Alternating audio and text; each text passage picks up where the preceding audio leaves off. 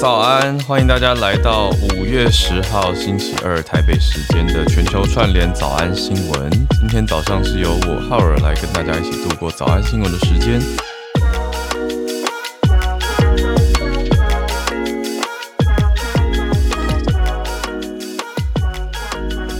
那今天早安新闻时间就是我来跟大家一起度过啦。所以欢迎房间里面已经有一千多位朋友，大家早安。嗯，今天的社群题目之前，先小小跟大家聊一个昨天昨天的小风波，什么事情呢？诶，算是一个早安新闻吧。呃，我我很认真的去查了很久哦，就是我觉得也谢谢孔医师，就是我们的助战专家林世比孔医师，他在蛮早的时间，昨天傍晚吧，就看到有一家媒体叫做 ET Today。ET Today 就发了一个看起来很惊悚的标题，就写说《卫报》说台湾不再是清零模范生、防疫模范生了，然后如何如何，然后嗯，我们就仔细看了一下《卫报》的标题，就说 Once a zero COVID，嗯，poster child，那现在呢，learns to live with COVID，等于是走向共存嘛，好，所以走向共存没有问题啊，可是 poster child。Poster child is not a role model. Poster child 就是一个比较像样板小孩或者是样板人物，典型啦。如果要讲简单两个字的话，典型或代表嘛。那你说，诶，代表有代表性的人物是不是就蛮模范的？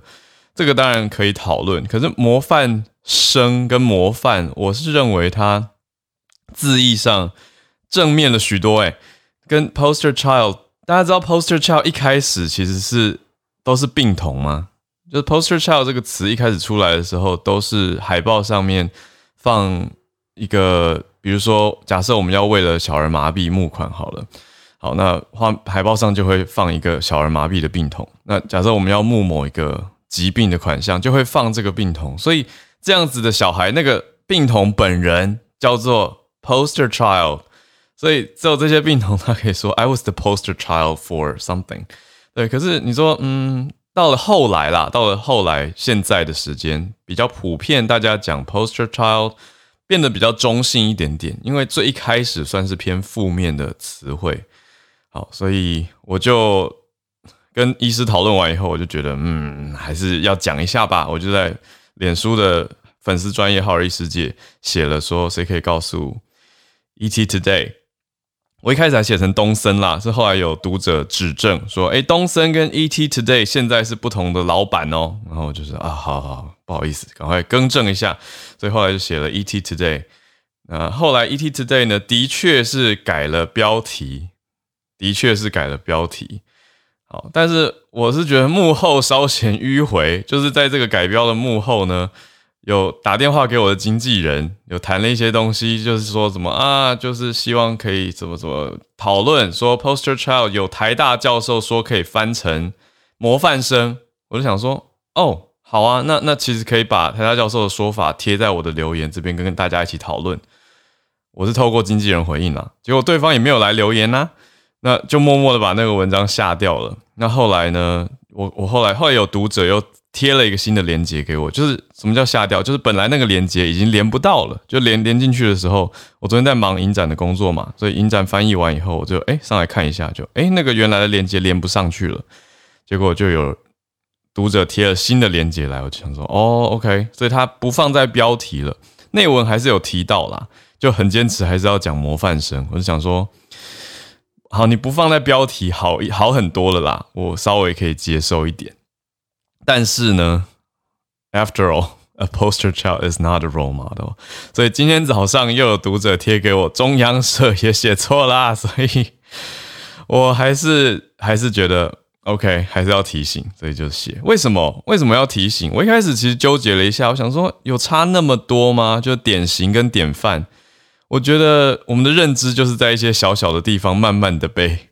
被渗透，或者慢慢的有有破孔，什么意思？因为你看，如果有外媒，而且是知名的外媒讲了说台湾不再是防疫模范生，这个时候很多人就可以见缝插针跟见猎欣喜啊，就开始借机轰炸。好，但是呢，当然，卫报的文章当中提到了许多这一次的防疫措施很匆忙，还有比较没有部署到或者没有预先想到的地方，我觉得也是讲的有其道理。所以我完全不否认这个报道内容的真实性跟正确性哦。但是我是翻译嘛，所以我当然就是就翻译要就事论事啊。所以翻译的字面还是忍不住多跟大家讲了几句。好啦，那讲讲完防疫的消息呢，我们稍微来看一下泰国的防疫保单。诶，防疫保单这几天应该算是台湾也是一个热门的题目嘛，就是甚至听过比较夸张的，还有人说，请问要怎么样可以确诊？可是不要，呃，不是不是不是确诊，有一些人说他们想要被框列，或是。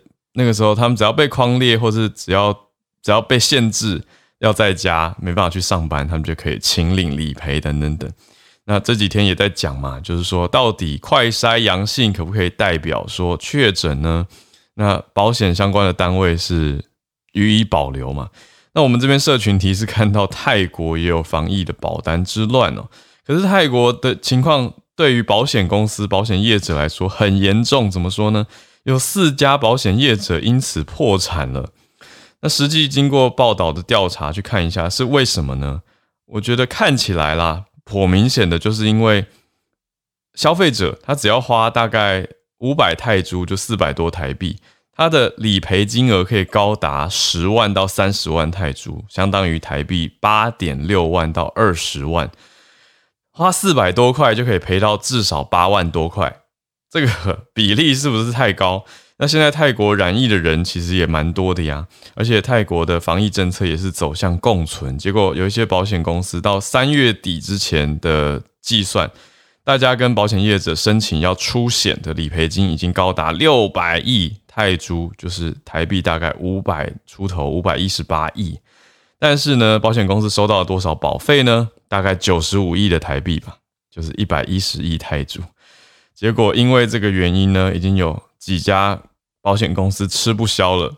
那剩下的几家呢？泰国有五十二家保险公司，里面有十六家有提供这个防疫保单。那十六分之四，也就是四分之一，目前已经缺乏足够的保费跟理赔能力，宣告破产了。所以跟大家讲讲看，说，哎，泰国的情况是这样。不过也听完实际数字之后，回头想想，台湾这边应该是不至于啦。吧吗？好，应该吧。所以，我我的认知是，我记得保我我是没有保，所以我不知我其实没有很很明白知道说保要多少钱。但我记得没有到超级便宜，所以应该是精打细算的结果吧。而且以我认识的保险业的朋友，他们超会算的，所以我我是觉得应该不至于啦。好，而且大家能避免的话，也是避免染疫，对吧？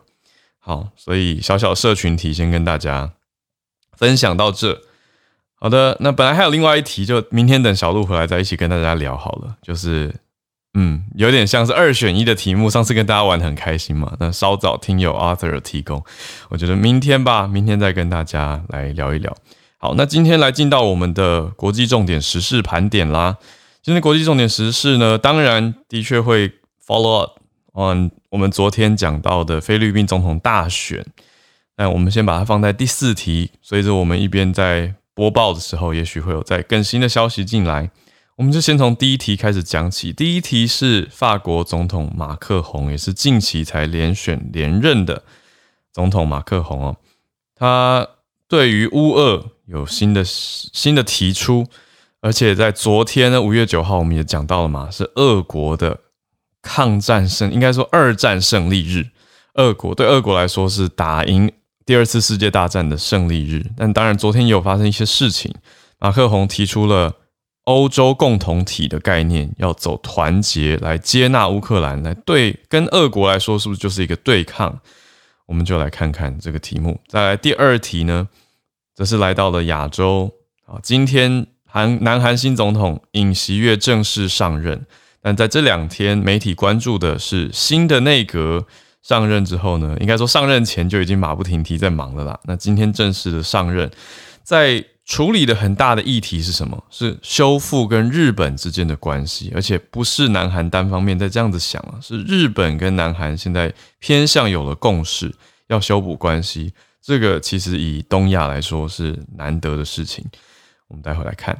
第三题呢，则是算美中之间，美国的新创企业，大家知道新创事业嘛，通常是比较中小型的公司，刚创立、刚成立的 startups，新创企业的补助审查呢，美国的国会正在看，说，哎，哪些新创事业是有可能有中资渗透，要做预防阻止。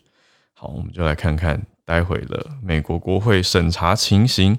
怎么样审查新创企业？怎么认定哪些企业是有中资渗透的呢？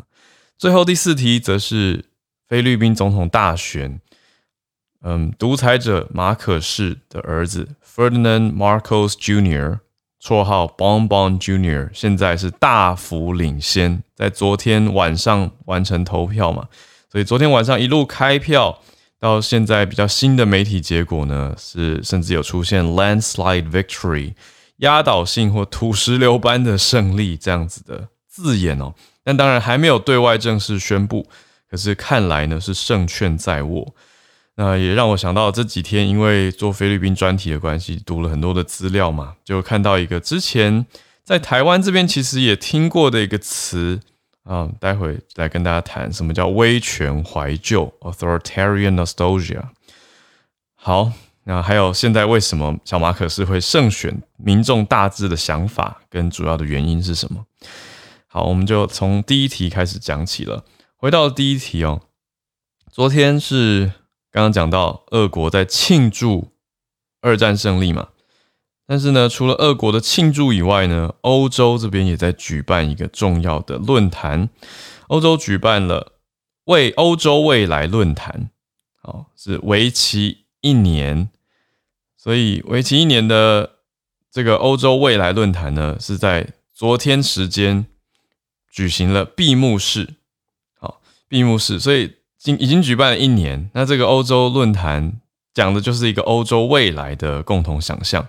所以在闭幕式上面，马克宏对外就说了，确保俄国永远无法夺下乌克兰，来作为俄国庆庆祝二战胜利纪念日的。回应哦，才经过几个小时之后，而且马克宏提出说要打造欧洲政治共同体，来接纳乌克兰等等的国家。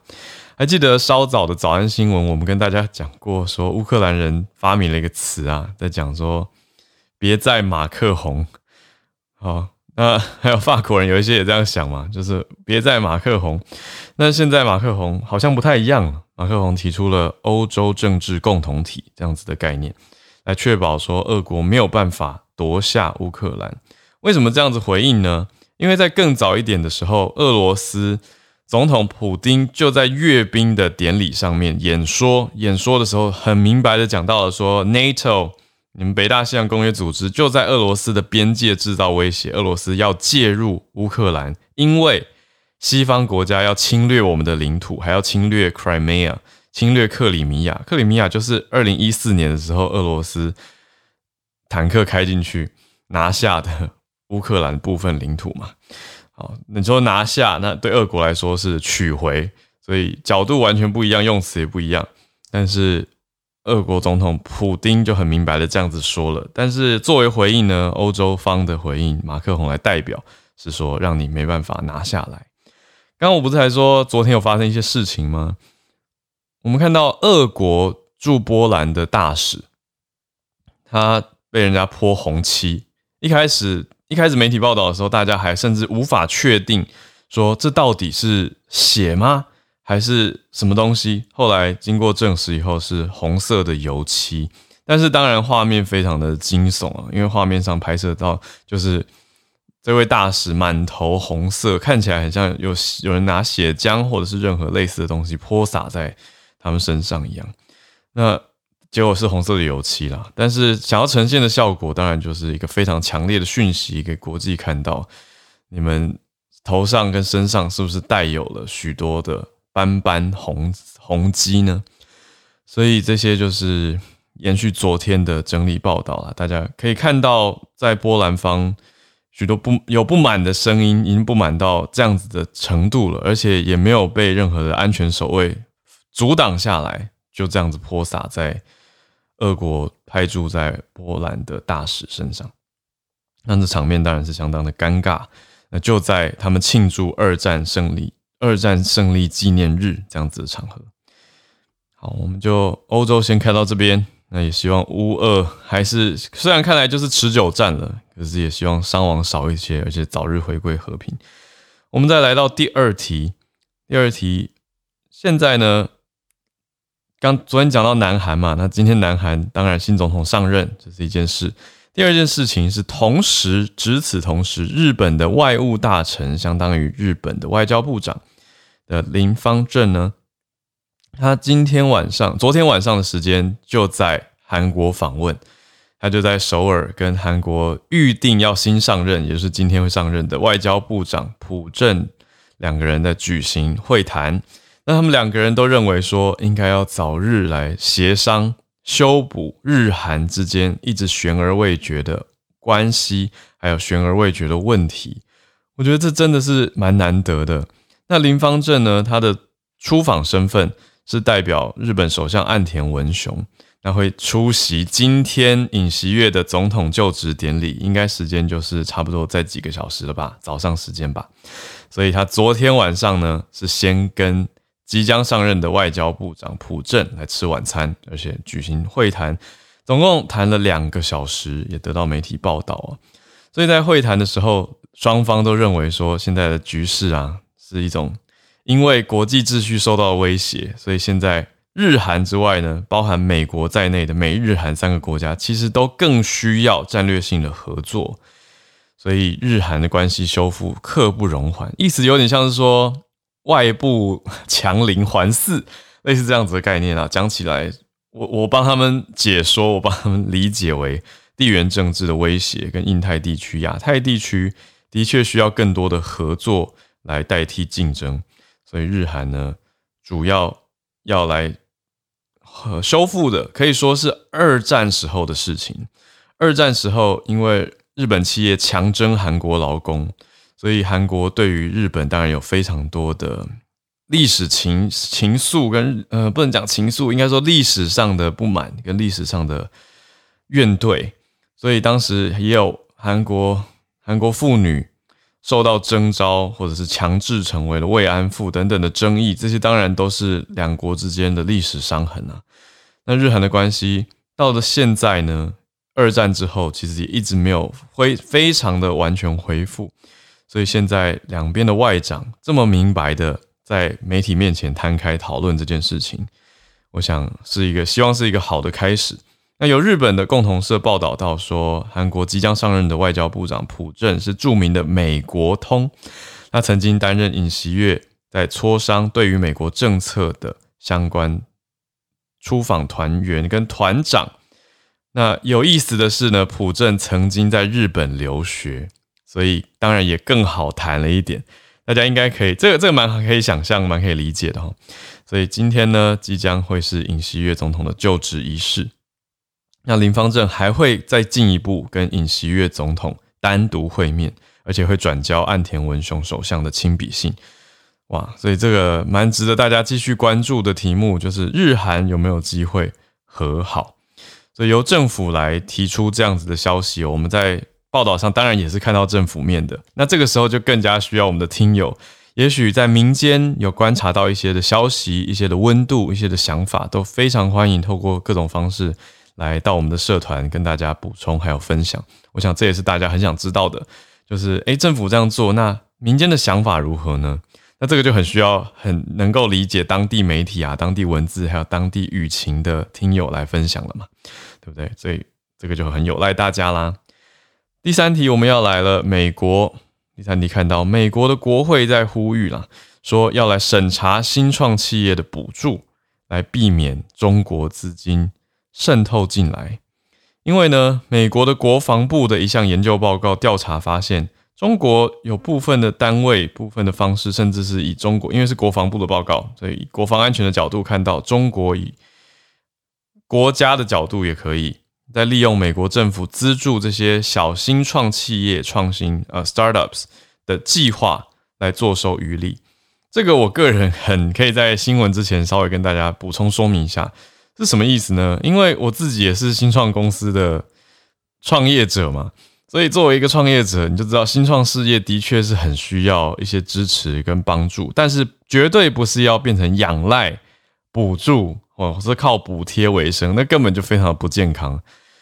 也呃，也许有一些企业真的走了这种不健康的模式啊，但是我想大多的人创业都还是希望能够创立长久永续的价值，而且自给自足以外呢，能够创造更多的机会跟可能性嘛。你说就业机会等等，也是要靠创业来创造出来啊。所以就会运用到政府的一些补助计划。可是啊，我刚看到这一则，我就在想说，如果今天我有一个对岸的好朋友，他某种程度上被政府渗透了，然后要来加入我的新创事业，成为股东，哇，那这个如果表面上我没有跟他有任何的签署，或者他表面上不属于我的股东，我们私底下协议，让他有一个合约。可以拥有公司的一部分的股权，这样子的话，其实我觉得以政府的单位很难查哎，我我就忍不住刚刚在想这件事情，所以也一直好奇说，那到底美国国会要怎么来审查呢？我们今天看到的是《华尔街日报》根据这个国防部公布的报告，讲到说里面。指证立立的提出说，中国透过赞助的方式锁定了那些美国的小企业创新研究研发计划，叫做 SBIR，台湾也有 SBIR。好，来获得美国国防部的资助，大家懂意思吗？就是如果 我是中国军人，然后我现在透过赞助的方式去支持一些小企业，那这些新创可能是跟各种领域相关，然后得到了国防部的资助，这样子。有点像中国透过美国创新创业计划来赚美国国防部的钱的的概念啦。那这个报告呢，是去年四月其实就已经出炉了。那所以报告出炉之后，会在国会议员当中传阅嘛？那里面就介绍了八个很明白的案例。这些案例是说已经影响到国安还有经济的安全了。怎么说呢？这些案例里面有人呢去解散掉美国的公司，然后去加入北京的人才计划。而且在解放军的相关机构延续他们的工作，这样大家懂意思了吗？就是我先拿美国新创补助，然后我再把公司解散，说我经营不下去了，然后我再去北京说：“嗨，我来加入你们的人才计划喽。”然后加入了解放军，就是 PLA，而且继续做本来的研究，那不就是有种某种程度上把美国这边的资源跟消息还有情资带去中国的解放军吗？当然就不 OK 啊！所以现在美国国会就在以国会成员在演你这样子的方法，可是我还是没有看到具体到底要怎么去审查。因为就像我刚说的，如果私底下来，我账面上的股东资料根本就不会有中国人，所以这真的我觉得很难做。诶，那你说到底要调查到什么程度？难道要像是调查局的程度吗？就是有一些私下的审核吗？这个我们就还不知道，要继续看下去。但这个的确是美国国会现在重大关注的一个题目。好，那我们来到今天的最后一题了，帮大家小小更新一下目前菲律宾大选结果。好，从昨天晚上其实呢，蛮明显哦，到凌晨的时候结算就已经出现独裁前独裁者马可斯他儿子。呃，Bon Bon Marcos 就是 Marcos Junior，他得到了将近三千万张的选票，哇哦，三千万比台湾人口多。哦。但昨天有跟大家提到嘛，印尼的人口有破亿，但投票人口也有个好几千万，没记错的话，应该是有个六七千万。这当中有将近三千万，在昨天凌晨的时候已经算到了是马可士，那看来应该就会是他当选了啦。对，而且因为他昨天结算的时候的这个票就已经比他的主要对手，也就是呃 Roberto Roberto 多出了大概两倍的选票，所以的确是一个压倒性的姿态哦，就 landslide。那这样代表的意义是什么呢？就是菲律宾经过了三十六年之后，马可士家族再度执政掌权。昨天有一些听友就在聊天室已经开始讲起他们看过的纪录片了。对啊，我想很多人其实比起知道马可是，也许更知道马可是前应该说前总统马可是这个独裁者马可是他的太太 Imelda 伊美代，就大家都在想说伊美代到底有几双鞋子呢？因为他们对外呈现的形象，还有经过调查媒体的报道，就是说有许多的贪污，而且他可以用穷奢极欲来形容吗？那甚至在纪录片中出现了一句让大家非常震撼的话，就是伊美代对外说：“我们出现在贫民窟的时候，必须要打扮的更加的光鲜亮丽，让平民觉得我们代表了希望。”那很多人就批评呢，就说：“哇，怎么可以这样子呢？”那伊美代。在伊美代跟马可士，也就是他的已故的夫婿啊，他们那个时候一九七零年代到八零年代初期啊，一直到一九八三才解除了菲律宾的戒严。那到一九八六的时候，人民力量革命 （People's Power Revolution） 已经把他们算是赶出了菲律宾哦。所以马前前总统马可士跟他太太伊美代是在。美国的帮助下逃到了夏威夷去生活，可以说是举家逃亡。但是在时隔了三十六年之后，啊，当时还有一个事件啦，当时总的总统艾奎诺还有来台湾哦，用化名的方式来到台湾，然后从台湾飞回菲律宾，不是总统，那个时候是他的主要对手，哦，就是马可斯的主要对手艾奎诺。当时飞回到菲律宾的时候，在机场被人枪杀，而且是朝头部直接开枪，直接毙命。所以是非常动荡的时局，这都是三十几年前的事情。那现在经过了三十六年之后呢，Marcos Junior 重新执政，但有奇妙的是，马可斯的妈妈就是 Imelda，她其实还在世啊，已经高龄九十二岁了，但是她现在面临的是贪污罪的审调查。那她当然是在上诉，说自己没有贪污。可是一直在调查当中。那许多的媒体也都早就已经报道揭露了。说马可斯跟伊美代有许多贪污的情形，但是小马可斯为什么还是可以选上呢？因为小马可斯他掀起了一波许多政治学者用的分析，是叫做威权怀旧，就是大家会他他诉诸的是说，你看我们现在菲律宾的大家状态这么的不好，可是菲律宾的经济其实是在成长的，可是为什么没有办法回到当年的荣光呢？当年我爸爸他们的家族这么的努力，有这么多的建设。让国家非常的繁荣，的确，当时菲律宾是强烈的经济成长。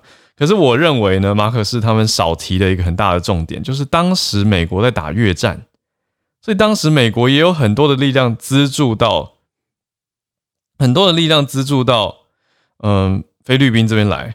所以，菲律宾当时的的成经济成长的确是很强的。可是后来越战结束之后，大家知道越战是七零年代的事情。菲律宾的成长动能就没有冲那么快了，这是马可斯家族现在很少去特别提的事情。可是马可斯家族现在呢，在社群媒体上也非常强，而且我们讲的 Marcos Junior 不只是他哦，他六十几岁了，六十四岁，现在选总统应该会选上。他的儿子还有他们家族很多人，就像小鹿昨天讲的，也都在各个不同的地方选战，在参选，在竞选，所以真的是所谓的政治世家跟家族。在这次选战当中，预期会得到很多的席位跟管理的大权，所以要综合这些来看吧。那也呼应昨天我讲到，有一些人，特别是经历过威权时代迫害的人，更加的会觉得说：“天哪，怎么会这样子？”好，那我们进到全球串联的时间，希望大家来一起分享你所关注的题目，所以欢迎举手来跟我们分享你所看到的消息跟一些观点。哦，我已经看到有几位，先邀请上来。首先看到汉超老师想跟大家谈普利兹奖。Hello，Howard 早安，小鹿早安。对，这个啊，对普利兹啊，我我我我我在大陆长大，我们大陆翻译成这个普利策，就是旧的习惯啊，这个 old habit，old habit never die。呃。今年的普利兹奖啊，今天正式揭晓。呃，最大的赢家有两个，一个是《纽约时报》，一个是《华盛顿邮报》。呃，《纽约时报》的三篇报道是获得了普利兹奖啊。普利兹奖就是一方面是新闻内容，另外一方面是年度的出版内容啊。《纽约时报》和《华盛顿邮报》获得的都是新闻方面的。那这个当今年的新闻界的最大奖就是 Public Service Award，就是普利兹奖当中最就是媒体界最有盛名的，是给了《华盛顿邮报》。啊，在于就是因为《华盛顿邮报》报就是大篇幅啊非常深入的报道了去年一月六号就是发生在国会山的就是啊民众冲击国会的事件啊，然后今天在这个华盛我看我这个 The Washington Post 他们的 Twitter 也都是就是他们的编辑部也是受到了所有员工的这个啊就是起立鼓掌啊，就是场面也十分的啊浩大。然后呃，路透社是获得了年度最佳新闻摄影，然后另外有两个佛罗里达的媒体也获得了普利兹奖，这个是第一次有两个同一个就是佛罗里达州的媒体来获奖啊，一个是这个 investigative reporting，就是呃调查，就是这个调查报道，呃是这个 Tampa Bay Times，就是这个坦帕湾啊坦帕湾时报，他们去年发表了一篇文章来这个研究坦帕湾，就是墨西哥湾这附近。的环境污染，还有早教的保护，然后另外一个是这个去年在迈阿密不是发生过居民楼坍塌事件，然后由迈阿密守望报纸也发布发表过一篇深入报道，来调查这次大楼的倒塌，呃，所以这个是在新闻界的一些重要的奖项，呃，然后在这个呃文学出版界。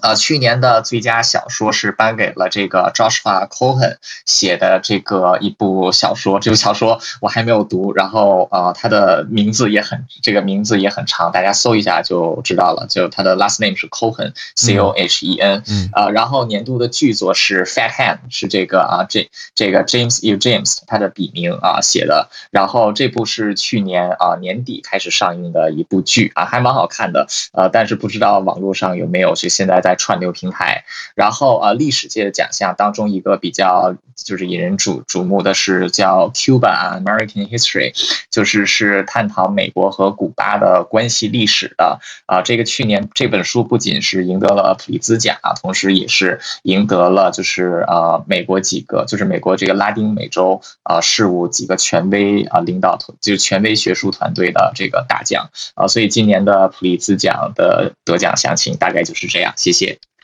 谢谢汉超老师，谢谢这个 Pulitzer Prize 的新消息，今年的新公布。那我们再继续连线，来到芭比，芭比早安，早安好，小鹿。嗯，我要讲的这则报道的引言有点淡淡的哀伤哦，因为他说，如果是一九九零年以前出生的你，就应该会记得我头像上这个只穿三角裤的 Dancing Baby。嗯。对，那这个音乐的外形，它就是配上不合理的喜感舞步，所以它是在一九九六年的时候，是 Michael Drab 的那个软体开发团队，他们用三 D Studio Max 制作的影片。嗯，那结果这个影片公布之后，就是被疯传分享，然后引起媒体的报道，这样，然后还出现在美国影集《艾丽的异想世界》里面，应该可以算是那时候出现最早的迷音，这样。嗯，那。更残酷的，他这边又在强调年龄次哦，就是这个 Jason Baby 已经二十六岁了。那为了庆祝他长大成人，所以原创原创团队跟维也纳的创意团队合作，那给他做了一个新的三 D 渲染设计，表情、动作还有二 D 呈现。那这个二零二二全新的呃 Jason Baby，他的身形感觉营养很好，然后更生动了。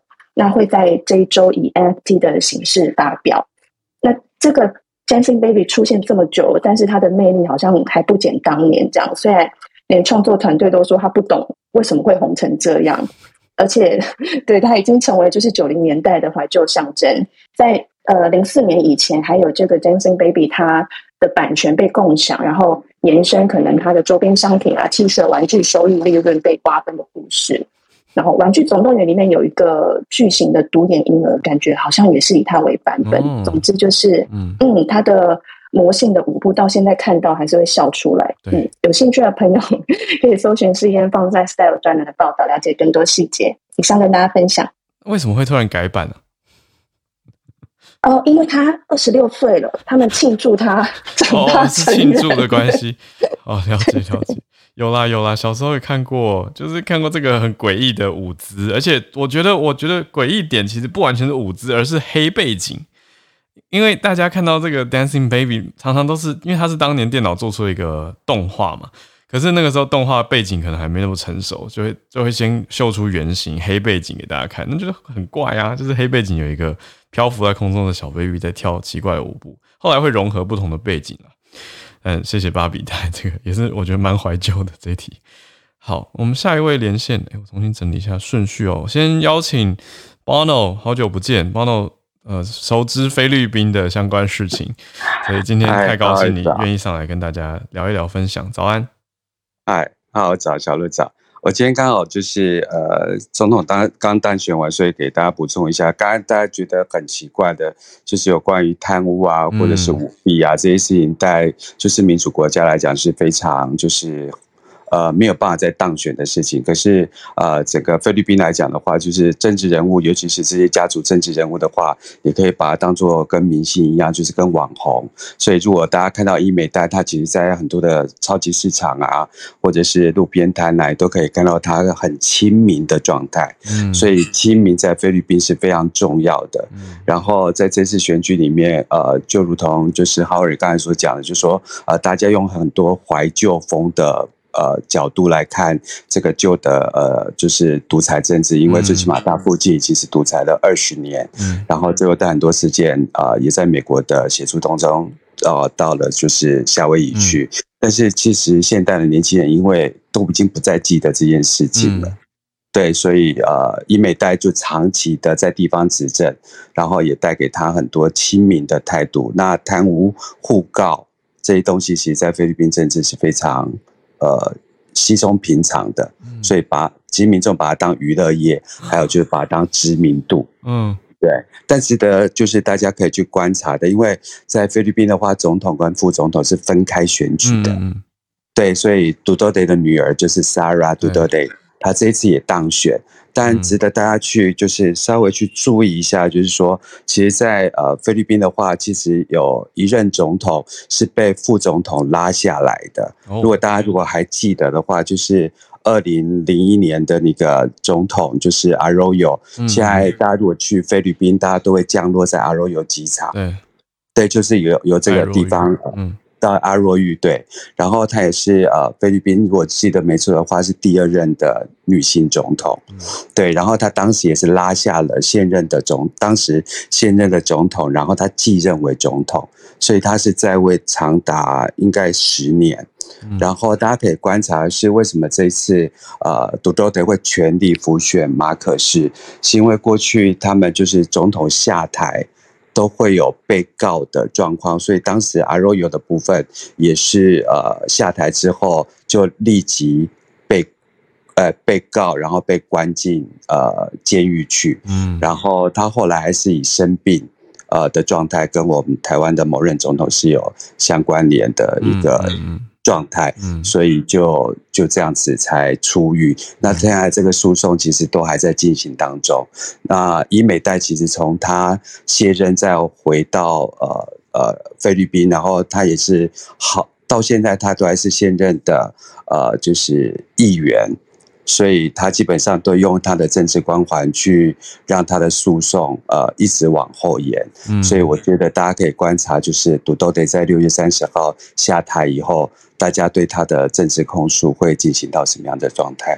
所以以上是补充这一条新闻，提供给大家参考。感谢 Bono 从当地的认知跟想法，我觉得这非常非常的重要，非常感谢。对耶，而且你刚提到那个换位思考，我内心一惊诶。就是如果其他国家看台湾一个民主政体，也曾经有前领导人因为贪污入狱，对啊，就是嗯，对 对，谢谢 Bono。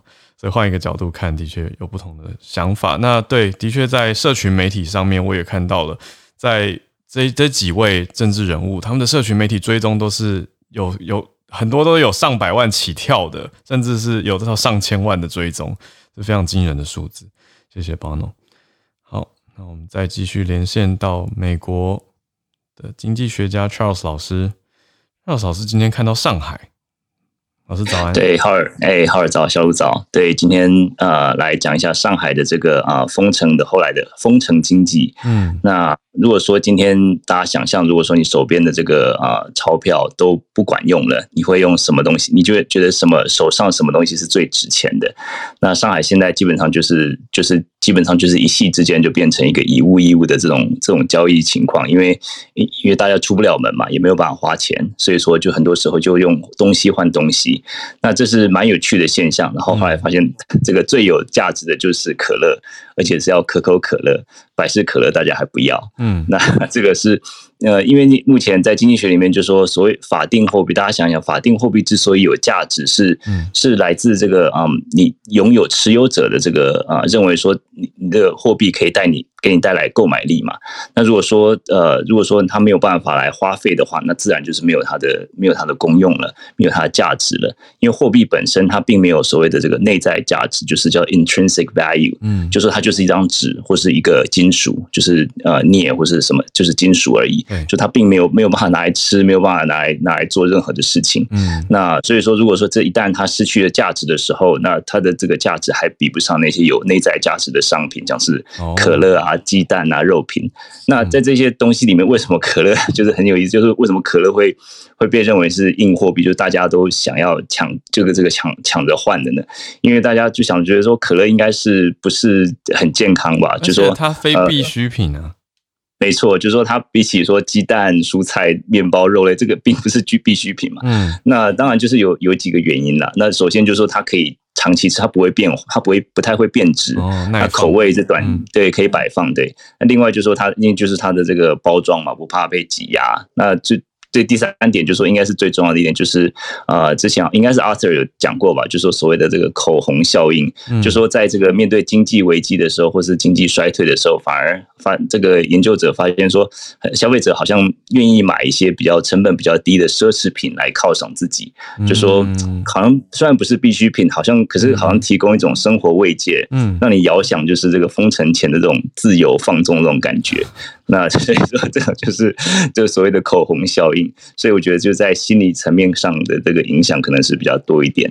那现在就我在这个啊，他们的这个一些这种呃社群软体，有看到就是说，呃，一瓶可乐目前的这个汇率，就说等于三颗青菜，等于五颗鸡蛋，然后等于两个这个五号电池啊，等于五卷卫生纸。那百事可乐是什么都换不到，不知道为什么。对啊，这个在对啊，这个在美国其实有时候也是蛮有意思。去餐厅里面，你说哦，你要一个 Coke，然后店员一定会说 Is Is Pepsi OK？就说那个百事可乐可不可以？对，所以就好像连在中国也是一样，就说百事可乐好像第二选择价值，对，第二点选择好像都排不上，都排不上的感觉。对，嗯，就是跟大家分享一下。哇，还有一个行情表的概念，可是。我想要问 Charles 老师，对不起，我认真很认真在思考这一题，就是因为这样民间自己发起的东西，是不是相对它就没有一个所谓的中心化机构 会去便宜物价，所以有可能会暴涨暴跌，还是说以经济学的角度，大家会很自然的形成一个规范呢？呃，应该是说，就是说，这个看这个商品是不是有一个啊，就是呃，叫做什么啊，integrated，是不是一个整合的一个市场？嗯，如果是一个整合的市场的话，可能就是它的价格比较容易啊，比较不容易上下起伏。因为所谓的整合市场，就是说，比如说，哎，我是呃，比如说我要可乐，全上海的可乐的需求跟全上海可乐的供给，我就可以可以马上来来。算出一个这个啊，即使不是用价钱来算，也用其他的这个鸡蛋来算值多少钱这样子。可是如果说只是一个可能一个小区，或是说一个一栋住户里面，那这个价格可能每天就变好几次嘛。因为就是说完全是看大家呃心情，或者说它并并不是那么有整合的事，而且它需它的供给并没有多的时候，是说它是不是一个封闭的小型圈圈？或是它跟其他联动整合在一起也会有影响。对对，那之所以为什么，所以说为什么呃这个货币还是比较好的一个呃这个定价工具，就是说货币它本身就是没有价值嘛。然后另外一方面就是说它可以找零，就是说它可以变成一个计价工具。如果说我一个东西我不可能说一点五万克的，嗯，对对，可以切的很细这样子，对，啊对，就是就是这个比较有意思，反而就变成一个。很呃很无奈的变成一个社会实验吧，就说没有钱，今天这个货币没有用的话，我们呃以物易物的情况会怎么样？呀，就是在上海看到一一点点这个这个例子。嗯，谢谢老师这一题，上海的变成一点点货币经济学变以物易物经济学的题目。谢谢 Charles 老师，信奇老师有题目要跟大家讲加拿大的快筛吗？好啊，那我哦，好啊，好啊，那就最后邀请新奇老师。嗯，谢谢谢谢，我们一直都是很欢迎大家来分享消息。新奇老师，早安，听得到我吗？可以。哦，好，我刚才在跟叶老师在对话，在聊天室对话。嗯，那加拿大并不是说全部都是呃免费，然后随到随领的。嗯，我们的 Omicron 第一波就是我们加拿大的第五波，它 BA one 的时候是十二月底开始到一月底。嗯，他会开始给我们快筛，可是那个时候他的快筛剂还是买不到的。嗯，所以当他全部买到的时候，我们真的可以去居家附近的药房领快筛的时候，是在嗯将近一月底以后。嗯，但是就是说，嗯，那个时候是说你必须要五十五岁以上哦，或是五十岁，五十五岁以上。所以这对，所以你这个省份就是说，因为我们的。嗯，公共卫生的决策都是每一个省的省卫生长官去做决定的，所以每一个省它的决定是不一样的。嗯，所以我就想说上来跟大家澄清一下，如果说他的你们的网络上有在传加拿大的快筛是免费可以领取的，这个不见得是完全正确的。那我们是到嗯。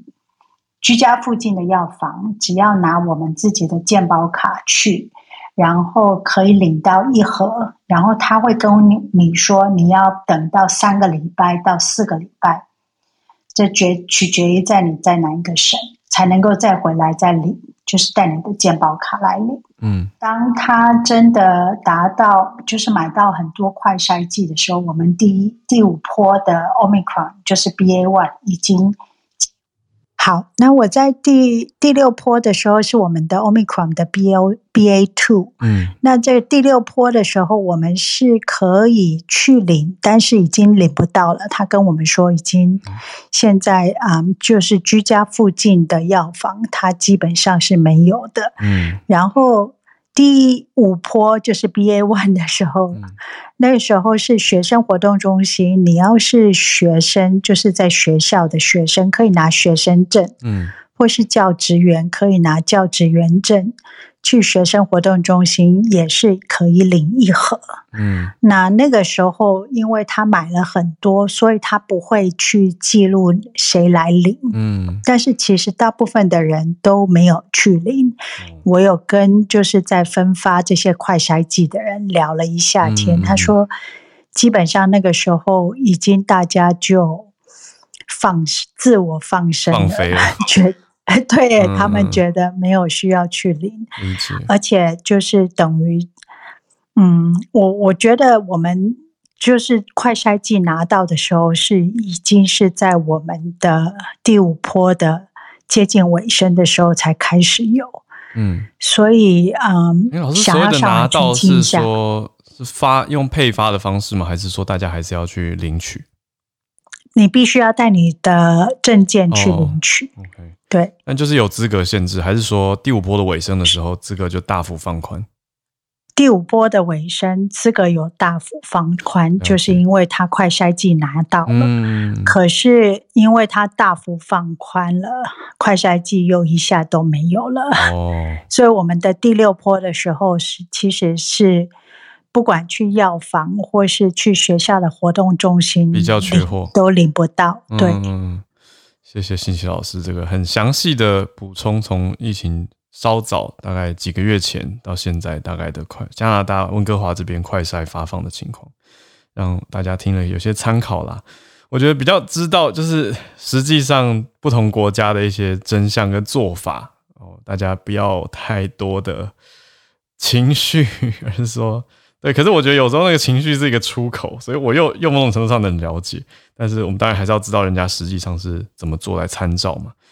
啊，缺货当然也是要补啊，所以像我自己买不到啊，所以我我今天应该才会拿到买到我的快筛，而且是朋友介绍给我比较贵的管道，因为我的情况是我工作都已经排满了，我不能去，我没有我没有办法出去排队，就是我我也想去排啊，可是你看我要不然就是花钱请人帮我排。